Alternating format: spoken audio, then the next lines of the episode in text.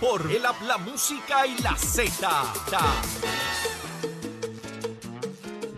Y continuamos aquí en Nación Z, este que les habla el licenciado Eddie López por ZZZ93. Un privilegio estar con ustedes en esta nueva mañana de miércoles 7 de febrero, eh, aquí desde nuestros estudios. Y en la mañana de hoy nos acompaña uno de nuestros querendones que siempre eh, coge eh, nuestras llamadas y, y tenemos la oportunidad de dialogar con él. Y me refiero al expresidente del Senado, Tomás Rivera Chats. Buenas tardes, buenos días. Bienvenido. Buenos días para ti, buenos días Eddie, para ti, para todos tus compañeros y compañeras de, de labores ahí en Nación Z y por supuesto a la audiencia. Yo le dije Saludos, que yo le dije que no se iba a librar de mí, se libró de Saudi y de No, Jorge, no. pero de mí no. Tampoco me libré de ellos. Eh, senador, antes de, de usted presidir el, el Senado allá en 2009, eh, usted fue comisionado electoral y le pregunto el- Hasta el 2008. hasta el 2008, correcto. Y le pregunto cómo ve los procedimientos que se están dando recientemente en la Comisión Estatal de Elecciones eh, para los candidatos, los endosos, ahora los reglamentos que deben presentarse. Parece haber habido algunos accidentes. ¿Eso siempre es así o de alguna Bueno, manera eh, eh, se ha incrementado? Siempre hay ¿verdad? algún tipo de situación, algún tipo de, de, de evento que, pues, que no sale eh, de la mejor forma, ¿verdad? Pero eh, afortunadamente en Puerto Rico los procesos electorales cumplen y, y han sido eh, validados no tan solo por el pueblo, sino por los tribunales cuando ha habido controversias que llegan hasta la rama judicial. Eh, lo que está ocurriendo ahora, ¿verdad? Que es el asunto de los endosos y el asunto de si se cumple o no con los documentos y de por qué dejaron eh, que se recogieran endosos si no estaba certificado estaba y, no había, y no obraba en el expediente una- un documento que acreditara que estaban en trámite los documentos que no estaban eh, radicados. Bueno, pues me parece que eh, estamos a tiempo, ¿verdad? Estamos temprano todavía, pero eh, me parece que la presidenta de la Comisión Estatal de Elecciones debe exigirle eh, una rendición de cuentas sobre eso a, la Secretaría de la Comisión Estatal de Elecciones, porque eh, todos los aspirantes de todos los partidos o independientes tienen que cumplir con exactamente los mismos requisitos. Y no puede haber una vara o una circunstancia distinta eh, para nadie. Así es que si cualquier aspirante no tenía los documentos presentados ni tenía documentos que acreditaban oportunamente que estaban en trámite, bueno, pues sencillamente no, no debió abrírsele el portal de los endosos a, a ese candidato o candidata, aspirante o aspira, eh, que, que, que estuviera verdad interesado en participar en, en las elecciones generales. Así es que ese es, eso es lo primero. Sobre las impugnaciones en cuanto a eso, pues mira, Eddie, tú y yo somos abogados y la gente de Puerto Rico sabe que cuando usted dice que, que usted tiene evidencia de que presentó los documentos de que estaban allí, pues usted lo tiene que mostrarlo. Usted los muestra con el ponche o con o de, o de la forma en la que usted pueda acreditar fehacientemente que fueron presentados oportunamente y entonces usted prevalece, pero si usted lo que dice, ¿verdad? es puro bla bla bla, pues bueno, en los tribunales el bla bla bla no funciona. Falta un procedimiento ahí, senador, eh, para propósito de agotar el remedio eh, administrativo. A mí como que, ten- como que tengo ese sabor de que todavía mira, pudiera mira. darse una vista o algo para No, no. dilucidar asuntos de No. derecho antes de pasar a la aplicación del derecho. ¿Qué le No, mira, eh, mira, Eddie, lo que ocurre es lo siguiente. Ujú. El 31 de enero era la fecha límite para el 50% de los endosos, de los aspirantes que estaban recogiendo endosos. Estamos de acuerdo, ¿verdad? Esa fecha, Fecha la, cierta. la fecha cierta que le establece la propia ley electoral. Entonces, ¿qué ocurrió con aquellos aspirantes que no llegaron al 50%? Pues el secretario o la dependencia dentro de la secretaría que tiene a su haber eh, eh, certificar o acreditar quién llegó y quién no llegó al 50%, pues lo informa. Y entonces el secretario notifica, mire, estos aspirantes no llegaron, por lo tanto, quedan fuera. Tú escuchaste, Eddie, que esos que no llegaron al 50% se llevaran al pleno para votar si los descalificaban o no.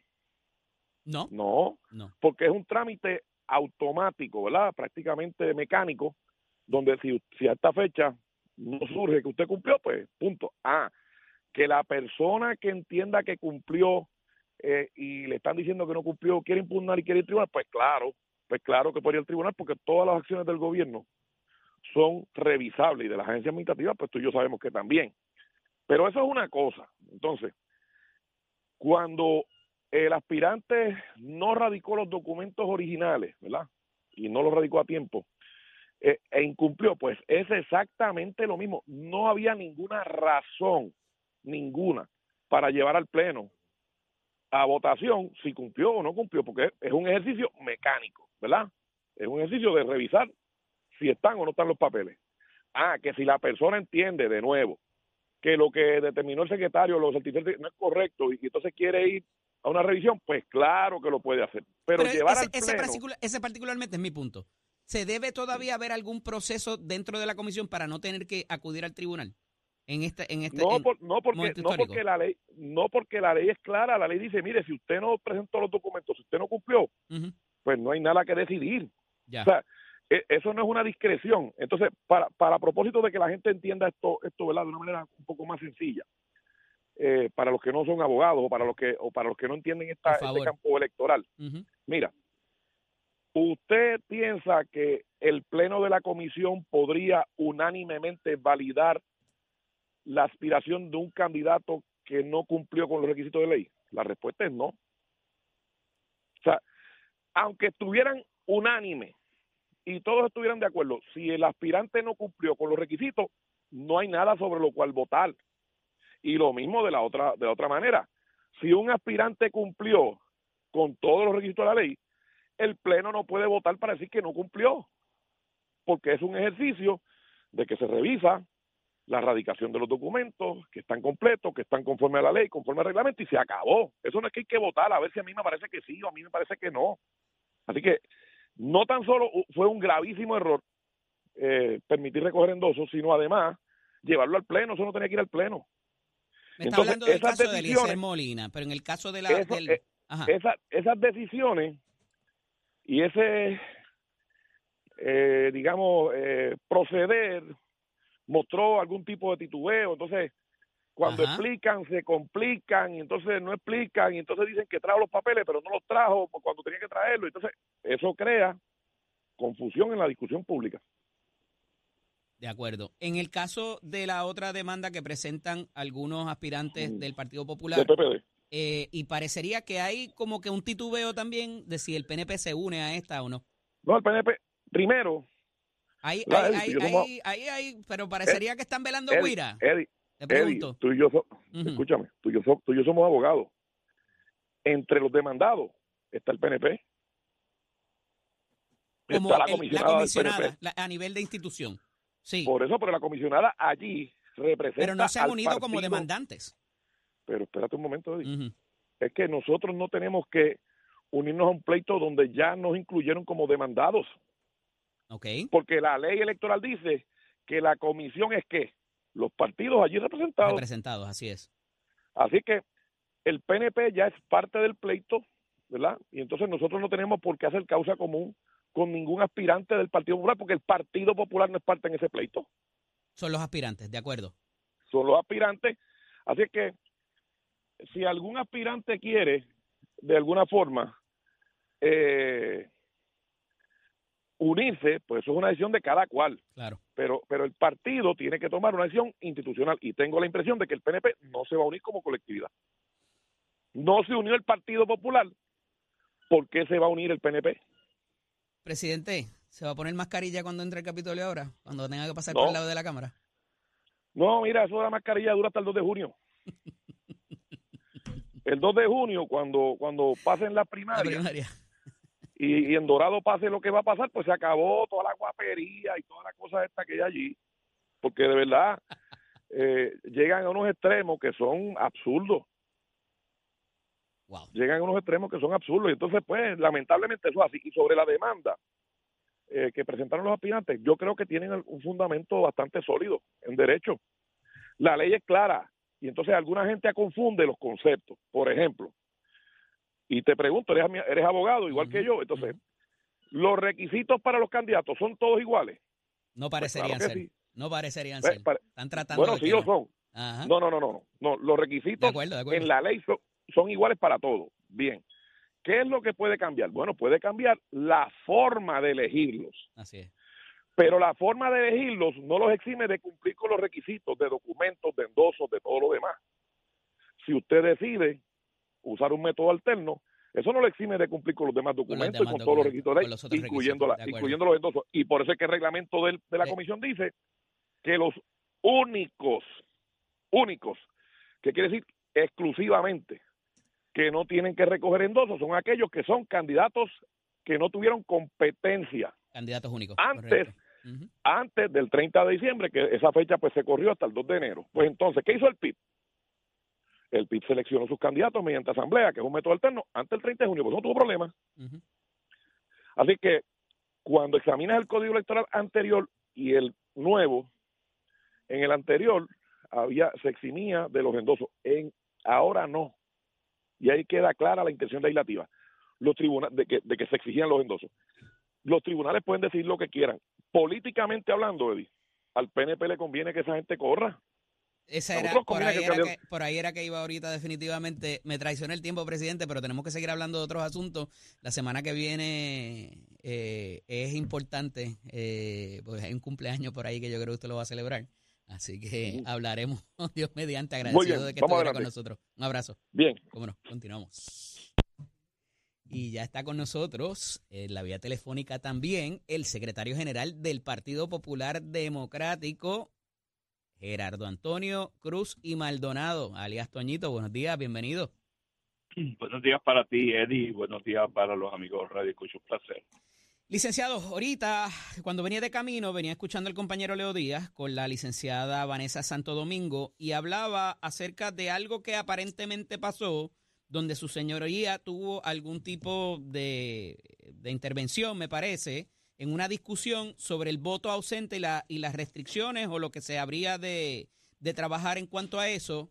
Eh, hasta donde yo lo entiendo, y usted me corrige, lleva mucho más tiempo en estas líderes de lo electoral. Eh, esto es un mecanismo de excepción por unas circunstancias extraordinarias. No debería ser la norma. ¿Qué se está tratando de aquí? ¿Por qué se está tratando de hacerlo más laxo? Parecería. ¿O qué es lo que hay en términos de cómo se puede mover esto y cambiar los reglamentos? Mira, eh, en, en lo que se refiere a las modalidades de voto adelantado, ¿verdad? Que están contempladas en la ley por décadas. En el caso de primarias, el, código electoral y antes la ley electoral eh, decían que los partidos políticos podrían adoptar sus propios reglamentos, ¿verdad? Estos reglamentos, pues, eh, proveen para manejar muchas cosas administrativas de su primaria y una de ellas puede ser las modalidades de voto adelantado. En el caso del Partido Popular Democrático, hay una nota en un medio de prensa en esta semana eh, que, que no refleja toda la realidad de lo que hizo el partido. Y no lo digo por esta semana.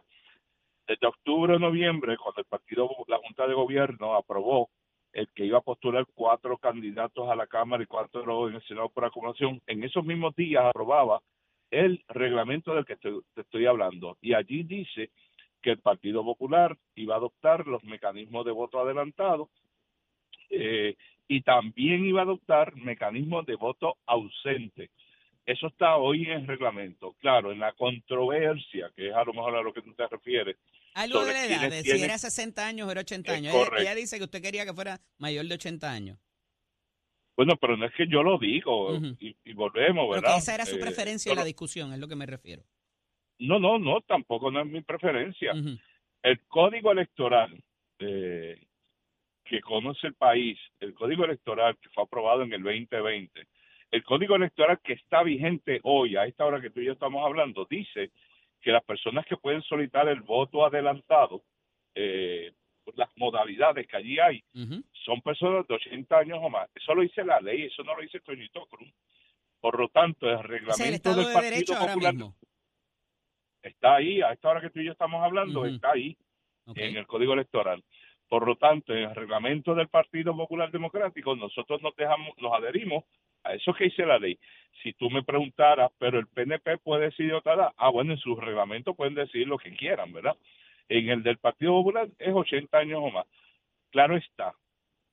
Yo, de alguna manera, y la Comisión Electoral del Partido Popular ha dejado entrever que contrario a la posición del gobernador cuando decía en el verano pasado que ya si no se había acordado nada ya era tarde, pues yo lo invito a que reconsidere esa posición De hecho, el código electoral se aprobó cinco meses antes de unas elecciones, así que que aprobemos unas enmiendas. Claro, yo reduciría la lista de posibles enmiendas al código electoral a dos o tres, entre ellas esta de la edad mínima que puede existir en el código para que una persona pueda solicitar el voto adelantado. Y te voy a dar la razón, la única razón. La comisión en los pasados meses tuvo el beneficio de examinar eh, y tener allí, la tuvimos allí de demostración, una máquina que tiene la capacidad de leer muchas papeletas en la manera en que se emite el voto conocido de Java, ¿verdad? El voto adelantado que en ocasiones el ciudadano la puede votar con un lápiz, con un bolígrafo azul, otros con negro, otros con rojo, que fue una controversia en aquellos días del recuento 2020, que viene muy doblada. Esa máquina tiene la facultad, el potencial de leer todo tipo de papeletas, lo que ayuda a su manejo. A mí me preocupa siempre una expresión que hizo la hoy presidenta de la comisión en una pista pública del Senado que decía si esto se mantiene en 60 años, la edad mínima para que una persona pueda eh, solicitar el voto adelantado, estamos hablando de cerca de 700 mil votos. Una realidad, Eddie. Wow. Ese número es así. Bueno, si 200 mil votos fueron manejados en el 2020 y terminamos casi el día 31 a las 4 de la tarde, sí. Eh, de contar el último voto, imagínate 700 mil, llegar a febrero y no hemos terminado. Y veremos las situaciones como la que pasó en 2020 de que se contaminó la urna porque abrieron los sobres, o eso ya está resuelto en los reglamentos, Toño. Bueno, qué bueno que preguntas eso también. Desde mayo, junio del año pasado, estando Rosado Coromer en la presidencia, surgió esta controversia de la que pudo haber estado hablando la comisionada Santo Domingo, al día de hoy también, a esta hora que tú y yo estamos hablando, eh, se fue a Rosado Colomer, está ahora la juez Padilla, todavía no hay una decisión final de parte del presidente o la presidenta de la comisión resolviendo varias controversias de ese reglamento. Es decir, no está aprobado hoy ese reglamento. Y yo creo que hay cosas que hay que atender. Número uno, esto que te dije la máquina, si es real que la comisión la pueda adquirir. Número dos, si hay la posibilidad que la Asamblea Legislativa enmiende la ley en ese sentido. Yo he dejado ver la disposición del Partido Popular en esos extremos.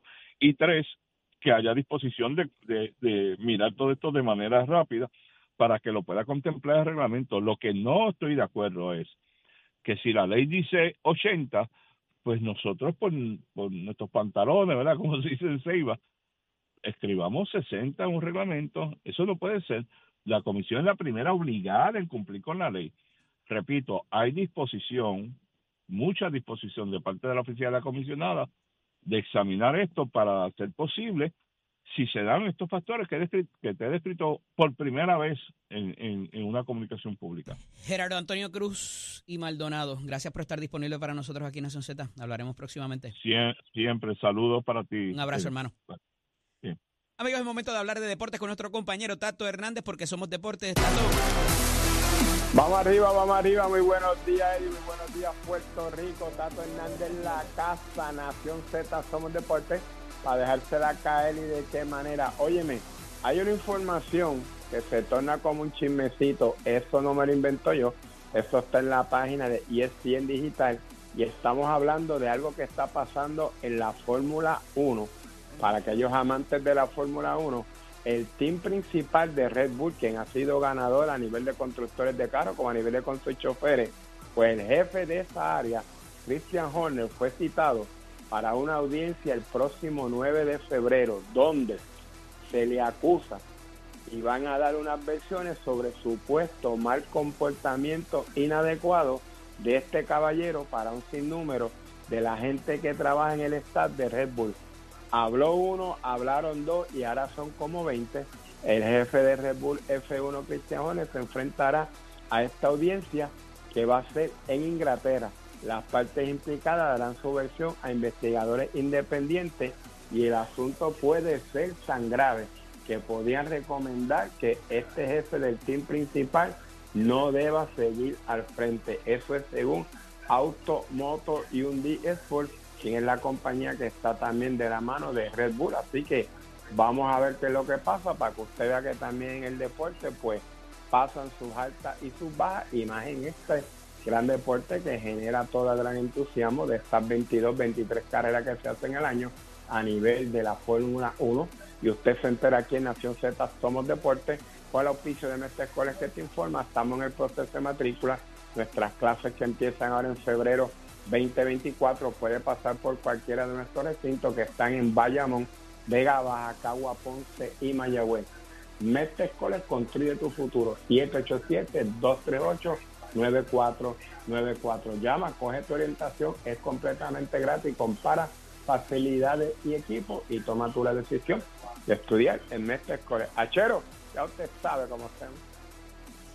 Achero, y como ahora yo soy el sobreviviente, yo escojo lo que yo quiera y hago lo que yo quiera, papá. Así que vámonos con Compréndelo de Luis Enrique